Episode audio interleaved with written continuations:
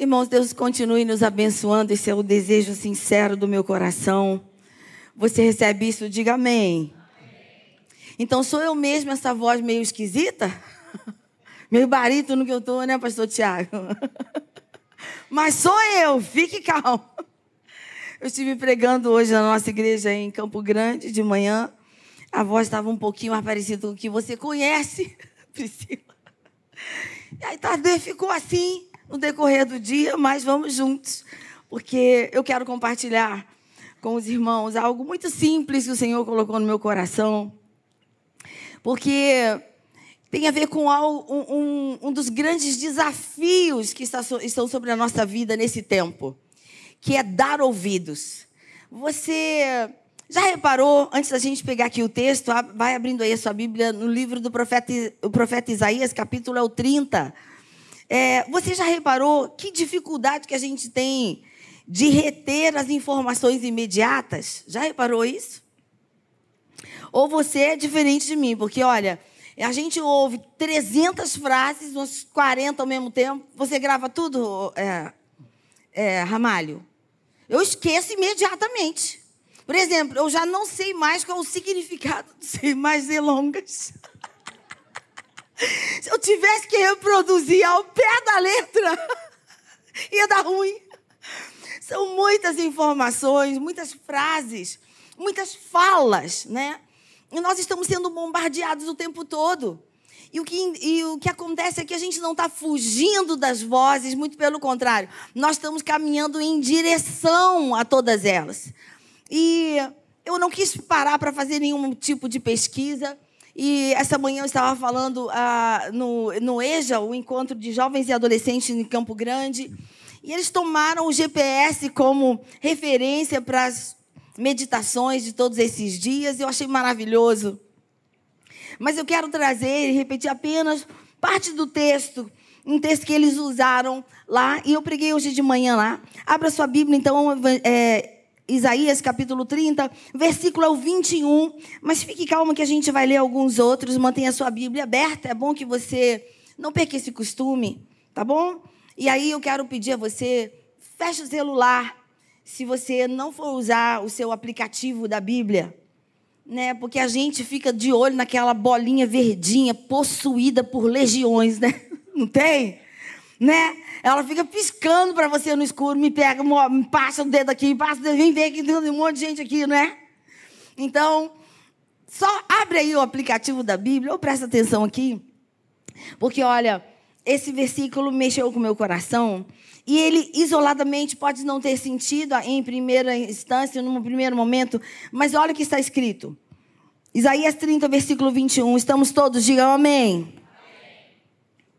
Quando vocês, eu estou usando a nova Almeida atualizada, está escrito assim: quando vocês se desviarem para a direita ou para a esquerda, ouvirão, repita esse, esse termo comigo, ouvirão, mas fale assim com bastante força: ouvirão. ouvirão. De novo. Ouvirão. ouvirão atrás de vocês uma palavra dizendo: Este é o caminho, ande nele. Este é o caminho, ande nele. Senhor, nós queremos dar ouvidos à tua voz nessa noite. O, o Senhor já tem tocado os nossos corações através das canções, enquanto te adoramos com as canções. Eu quero pedir, Senhor, que o Senhor me ajude a sintetizar e a dizer apenas aquilo que o Senhor quer que seja dito. E aí, Senhor, que saiamos daqui um pouco mais sintonizados na tua voz. Nos ajuda a calarmos as demais vozes a fim de que conheçamos de perto a direção que o Senhor já tem para a nossa vida nessa noite. Recebe a nossa gratidão por tudo até aqui, porque o Senhor é bom e nós oramos no nome de Jesus. E os que oraram comigo digam amém. Então, como é difícil a gente dar ouvidos, né? Que desafio é. Eu quero. A Simone abriu aqui essa água. Obrigada. Eu quero lembrar você que o contexto desse é, desse momento aqui da história de Israel, no, nos capítulos 29 e 30 do livro de Isaías, do profeta Isaías, o que está acontecendo? Deus está, nós vamos ler os versículos daqui a pouco, Deus está reprovando uma ação que o povo decidiu tomar. O povo decidiu buscar socorro, buscar reforço no Egito para enfrentarem um grande e poderoso império assírio. E aí Deus vinha falando, e aí o Senhor começa a apontar para eles: olha, se vocês me ouvirem, se vocês prestarem atenção, porque Deus, quando para a gente no caminho, Ele não deixa você parado como quem assim não sabe o que, que Ele está fazendo. Deus, para aí, Luciane. E aí eu vou pensar um cadinho no que, que eu vou fazer com você da sua vida. Deus não é pego de surpresa por causa das indecisões do nosso coração ou por qualquer decisão fora do projeto que Ele tenha para nós. Porque está escrito, no, eu se pudesse tatuaria esse texto, mas acho que ia ficar meio largo na testa, né? Provérbios capítulo 3, versículo 15 diz: O que é para Deus já foi, o que será também já foi, mas Deus fará renovar-se aquilo que passou. Portanto, o que alegra o meu coração e eu preciso animar você é que quando Deus nos para, Ele não está perdido na nossa história e na rota que Ele decidiu empreender conosco. Ele sabe aonde quer nos levar. E por mais que a gente decida errado no caminho, Deus continua certo naquilo que Ele designou para a minha vida e para a sua. E como Ele pensou, vai acontecer. Você crê nisso? Diga aleluias. E o que acontece é que Deus está sinalizando e através do profeta Isaías, Deus repudia a ideia e os planos de uma aliança de Israel com o Egito para repelir a ameaça síria. Deus não precisava de um movimento aleatório, de um movimento unilateral, de alguma coisa autônoma. E aí nos versículos, vá comigo no início do capítulo 30. O Senhor se manifesta de maneira muito clara. E é importante dar ouvidos ao que de fato está escrito, ao que de fato o Senhor está falando. Porque quando o Senhor quer usar parábolas, toda vez que ele quis, ele fez e explicou. Porque ele sabe que pessoas como Meirinha estaria no meio da multidão, né, Leninha? E o Senhor não falaria em parábolas sem explicar pontinho por pontinho. Porque ele sabe que pessoas como Meirinha que ele criou ia precisar daquela coisa slow motion, né? Aquela coisa quadro a quadro. Tá vendo, Meire? É isso aqui, com várias traduções. Porque ele é assim, misericordioso. E ninguém escapa da, de, de uma experiência com o amor de Deus maravilhoso. E o que acontece é que ele está dizendo ali na frente, ali mais atrás, ele está apontando para algo que ele vem explicando, que ele vem denunciando aqui no começo do capítulo 30. Através do profeta, ele diz assim: Ai dos filhos rebeldes, diz o Senhor, que executam planos que não procedem de mim e fazem alianças sem consultar o meu espírito para acrescentarem pecado sobre pecado. E aí o Senhor vai falando aqui com eles, mas fica, deixa aberto aí. Quando o Senhor diz ai, é ai mesmo, né? O ai de Deus dói mais do que qualquer ai que você já experimentou na sua vida. Você já experimentou algo que te provocou um ai daquele bem ardido? Alguém já? Quer ver um ai ardido?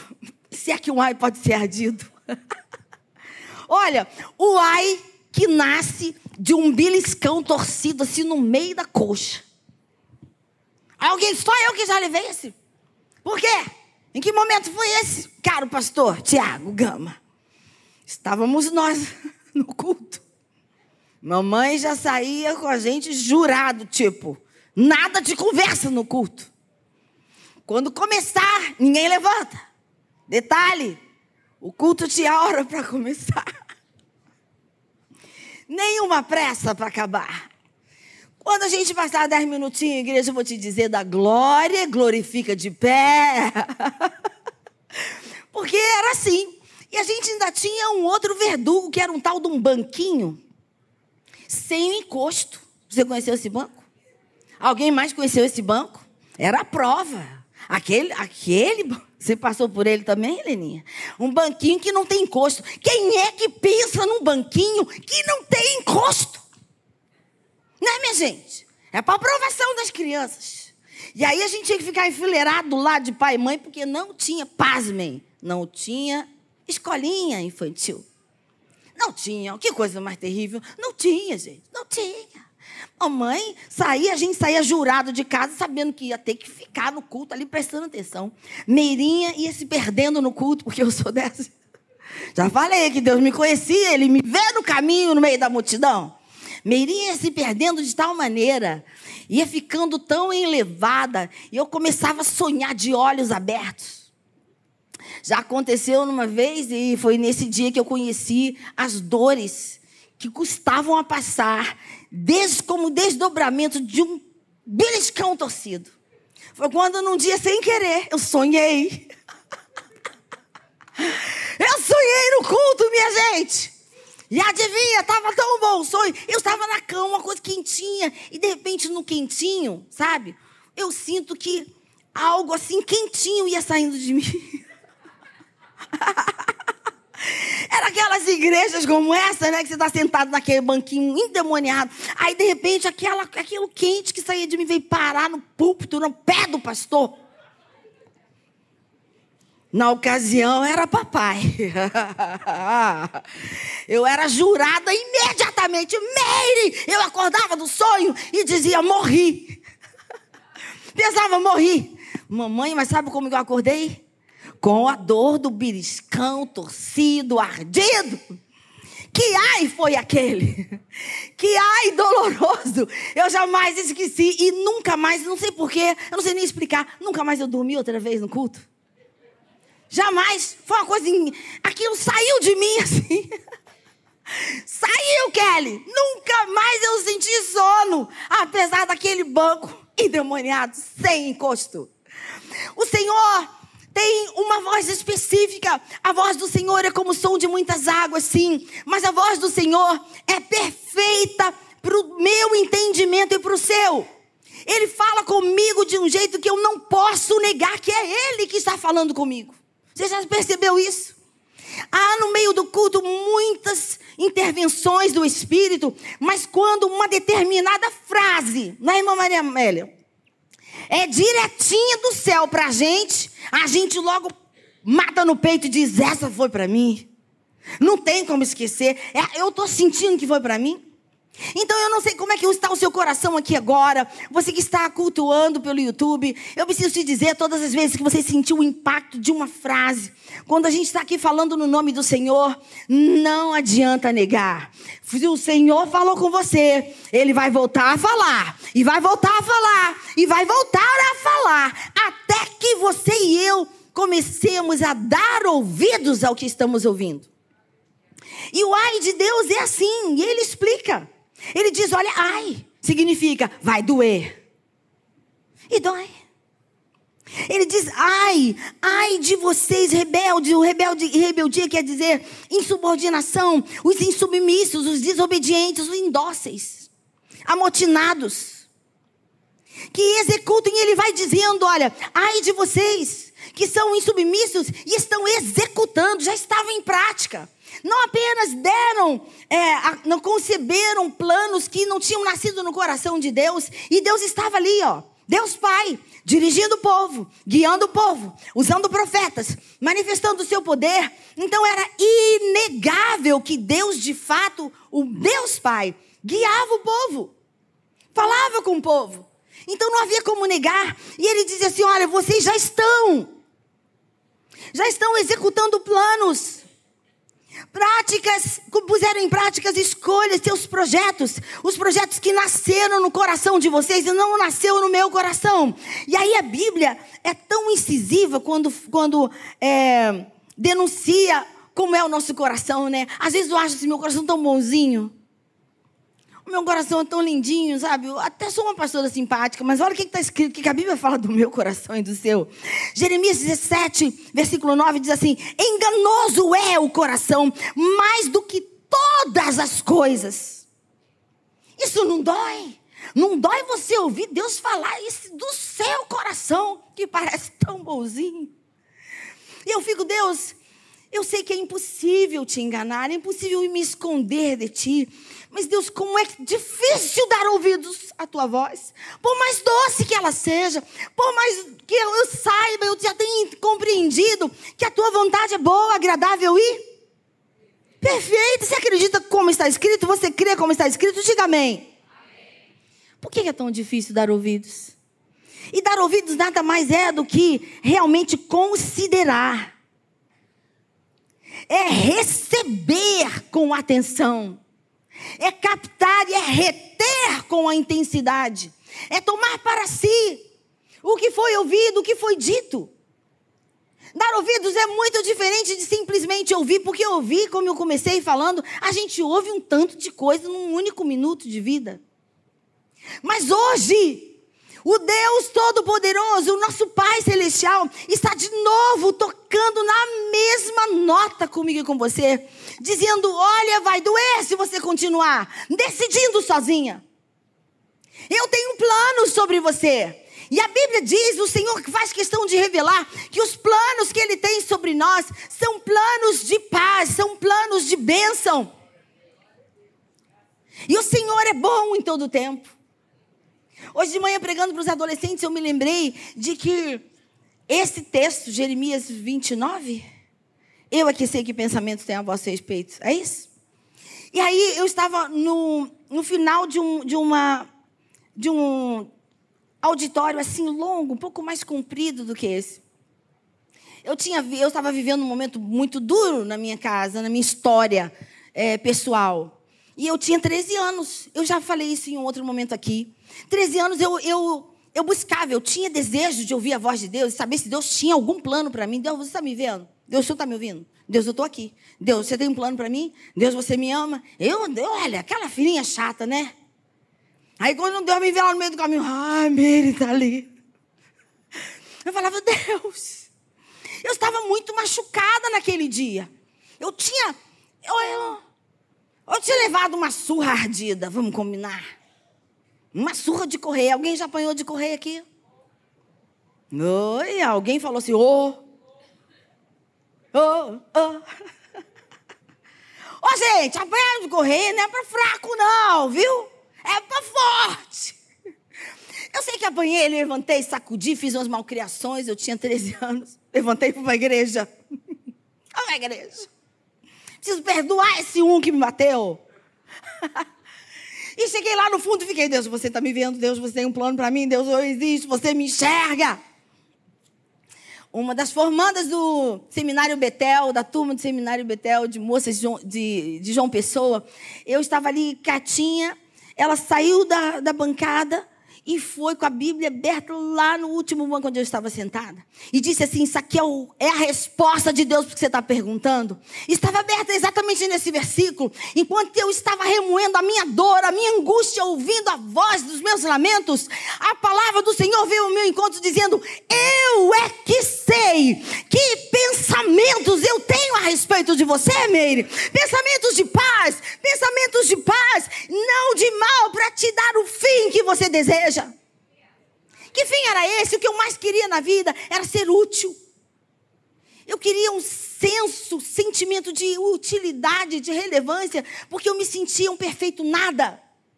Mas o Senhor, com aquela palavra, plantou algo, uma centelha no meu coração. Então, quando eu saí dali, os meus problemas continuaram, mas ardia aquela palavra.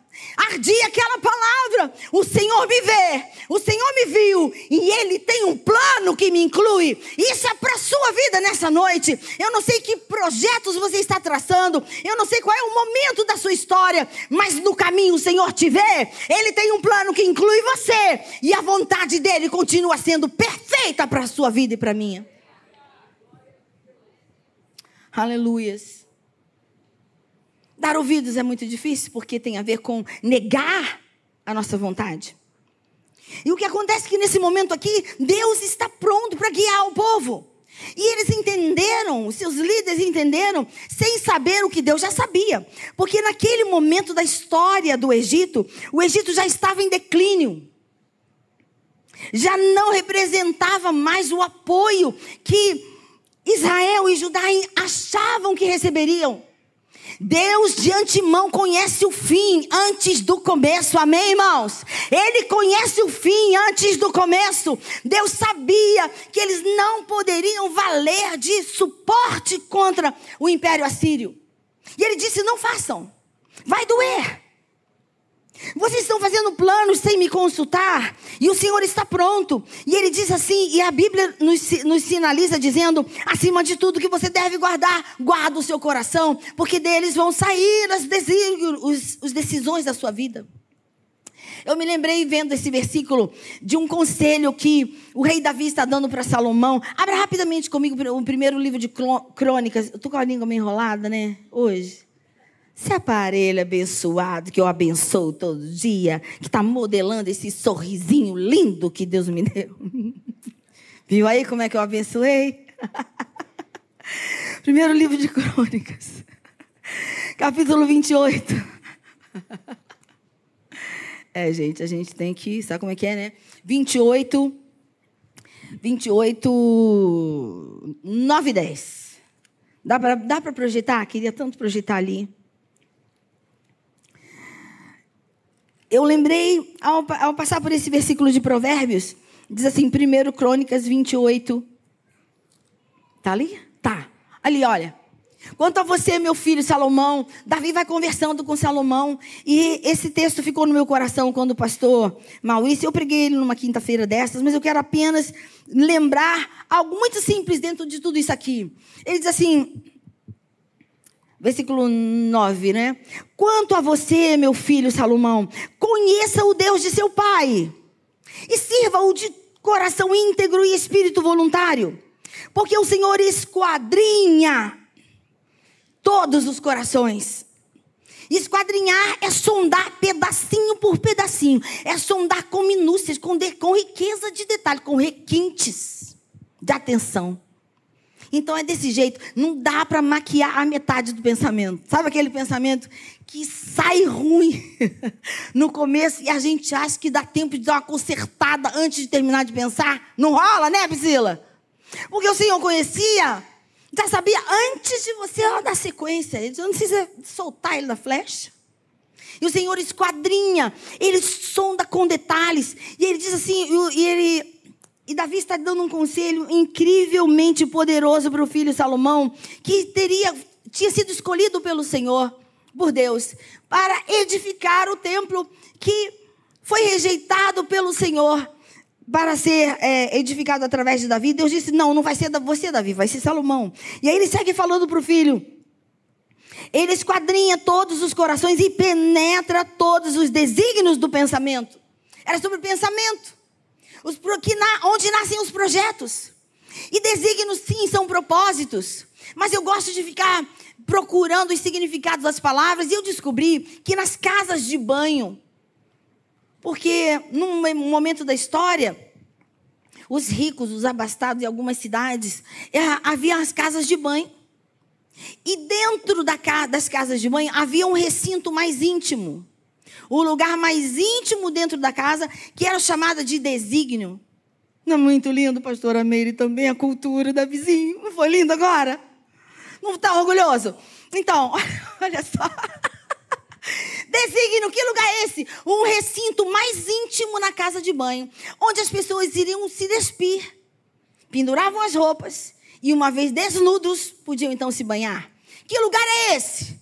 ou o desígnio, onde o Senhor sonda os desígnios pensamento. É aquele lugar onde o seu pensamento está nu de outra intenção.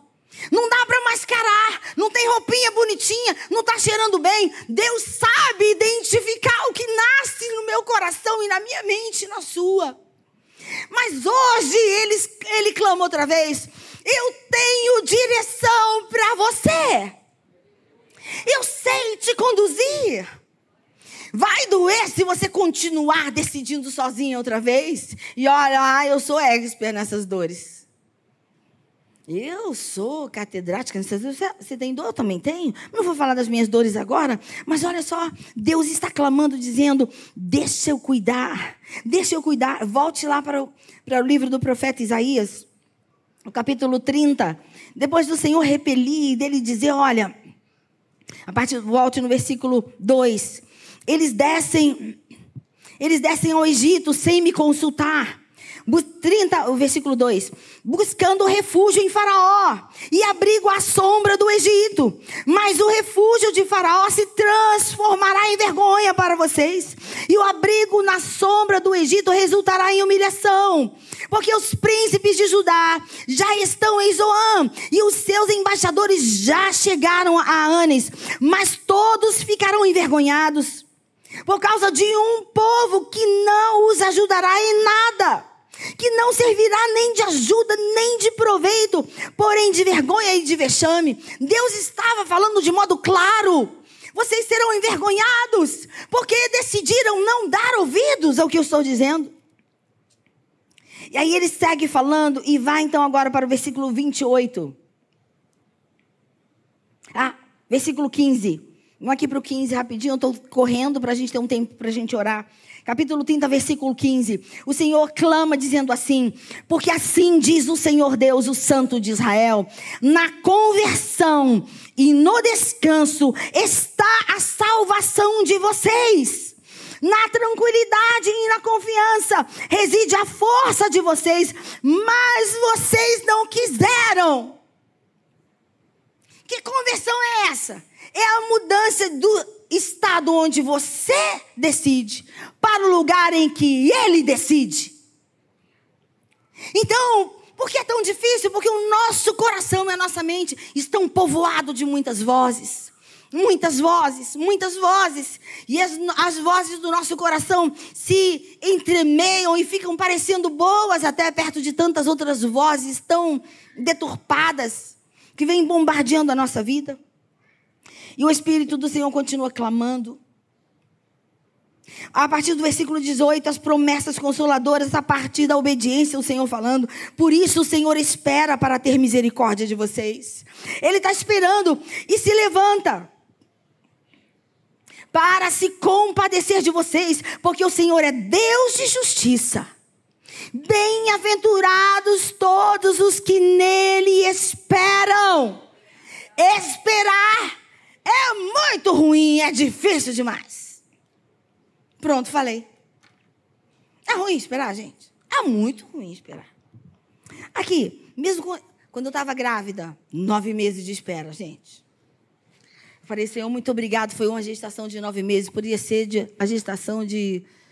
Ah, diz aí um outro que. Hã? Não. Tem uns bichos aí que tem um tempo maior. Hã? Um ano, né? Tem umas antas aí que ficam um ano esperando os elefantes. Senhor, o começo é tudo muito lindo, né? A gente dá uma enjoada, dá uma enjoada. Fica mareado, fica mareado. A gente vai, vai criando, vai pegando a forma.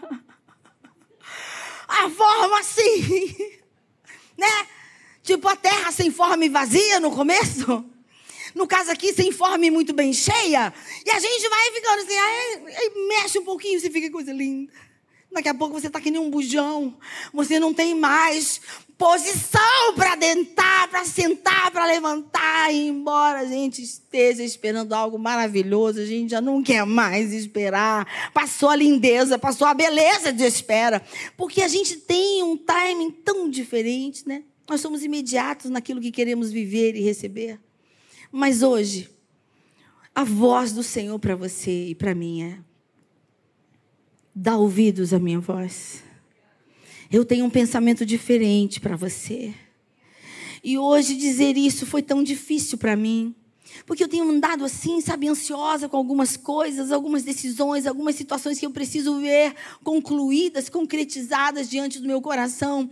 E eu mesmo falando para mim mesmo de manhã, né? Porque Deus é assim. Deus, como diria o pastor Richard Robespierre, que está exatamente agora pregando lá em Campo Grande.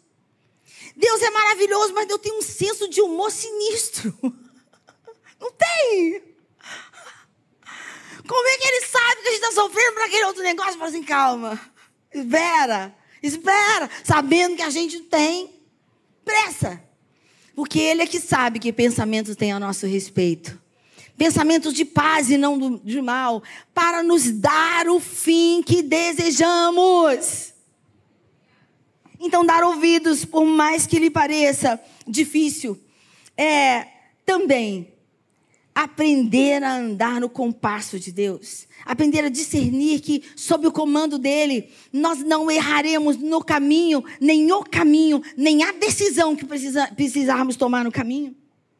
Porque ele vem dizendo, olha, bem-aventurados no versículo, no versículo 18, ele vem dizendo, falando das bênçãos daqueles que esperam, porque o povo habitará em Sião e em Jerusalém. Vocês não vão chorar mais. E o Senhor está falando, e a voz profetizando aquilo que Deus já havia pensado, era era sinal do que nós vamos viver, sim, mas era também promessa para aquele tempo, porque Deus nunca se absteve de andar com o seu povo no deserto. Você esteve em desertos onde você viu Deus atravessar com você, eu estive e Ele estava lá.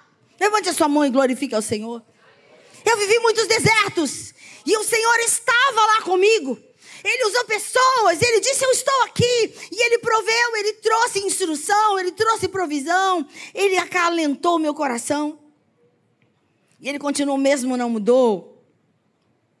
E ele vem descortinando a sua vontade. Embora o Senhor lhes dê pão de angústia e água de aflição, os mestres de vocês não se esconderão mais. Vocês os verão com os seus próprios olhos.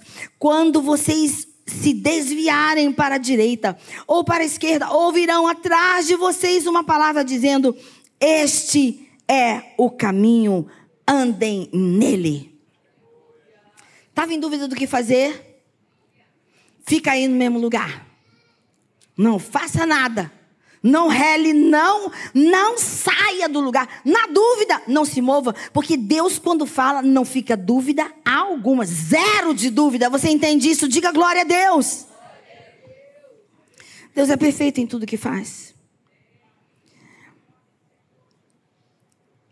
Esse capítulo e tantos outros, eu, eu, eu ouso dizer que de Gênesis a Apocalipse a palavra de Deus aponta para um desafio grandioso das nossas vidas, as escolhas.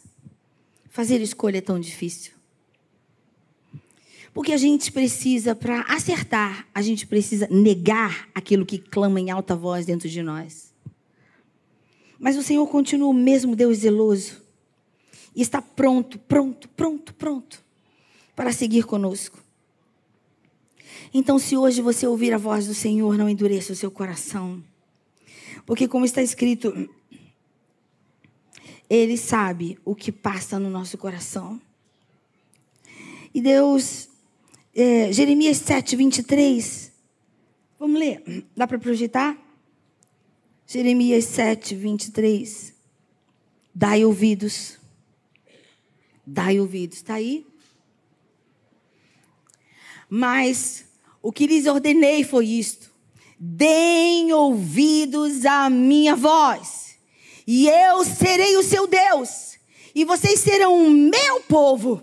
Andem em todo o caminho que eu lhes ordeno, para que tudo lhes vá. Ô, oh, gente, estava dormindo aí, peguei de surpresa, né? Vamos lá? Para que tudo, olha só, andem em todo o caminho que eu lhes ordeno, para que tudo lhes vá bem. Então por que, que a gente está angustiado? Por que, que a gente está desse jeito? Porque se está faltando paz, pare e reveja a rota. Porque a Bíblia diz que a paz do Senhor Jesus Cristo será o juiz, será o árbitro dos nossos corações.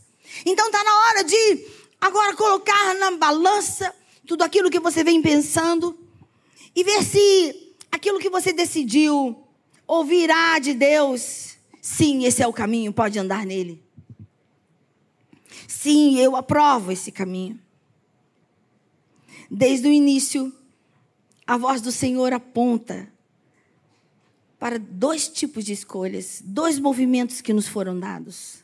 Somos livres para escolher entre bênção e maldição, entre a morte e a vida, mas a voz a voz do perfeito amor clama dizendo: escolha a vida para que você viva.